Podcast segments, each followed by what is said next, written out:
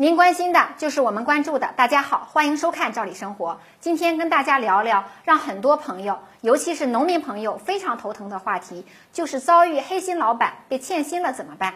那刚开始工作的时候啊，一般老板都说的好好的，一到结算工资啊，这老板就像变了个人，不是推脱就是抵赖呀、哭穷啊，拿不出来钱，再就是干脆躲起来不见。那大家出来工作呢，挣的都是血汗钱。就这样白白的被黑心老板欺负，真的是心有不甘。在前几期话题当中，我们也谈过国家对于整治欠薪的决心，出台了一些办法，包括呢前段时间国务院根治拖欠农民工工资工作领导小组的成立，专门呢来帮助大家解决被欠薪问题。那之前呀，人社部也开通过渠道接受被欠薪群体的反映信息，来帮助大家解决问题。还有就是，有的地区把工会主贷、社保主办、司法主员和法院主审这四种机制呢，也落实得很好，来帮助大家维权。这些方法呢，大家都可以试试。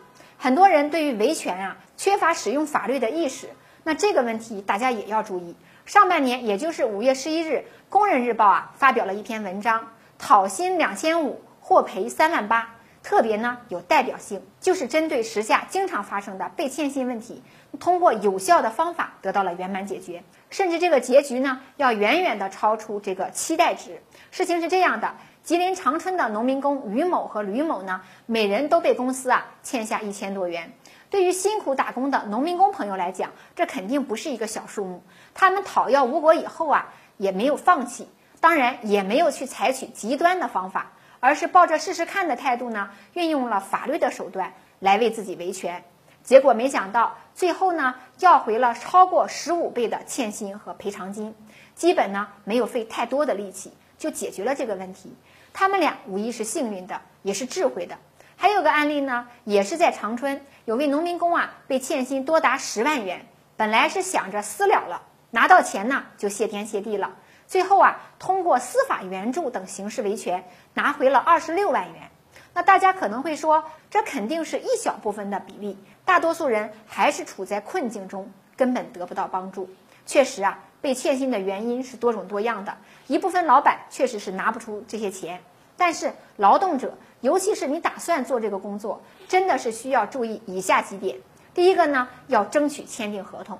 即使是签不上法定的合同，那对于用工的约定啊，尤其是关键的信息要记录下来，这个可能呢就是日后维权的重要证据。第二个就是要有保险，尤其是工伤险，这个意识一定要有。在医院里啊，就经常就有受伤的劳动者，因为没有保险，老板又不拿钱，或者呢拿不出钱而耽误治疗。所以啊，这个事儿一定要重视。第三个就是工作前最好提前的打听一下老板的人品，如果之前他就发生过欠薪的行为，那给再多钱你也要谨慎。第四个呢，就是及时止损，这其实也很重要。有好多人被欠薪高达几万元，很可能啊就是长期工作拿不到钱的结果。遇到了被欠薪呢，还是要做个权衡，预估一下风险，不能够被老板哄骗或者是拖延，造成更大的损失。因此呢，被欠薪绝不能被动挨打。一方面呢，要保存好证据；一方面也要运用好法律的武器，借法律援助的力量来帮助自己讨回薪水。今天的话题就聊到这儿，感谢收看，下次见。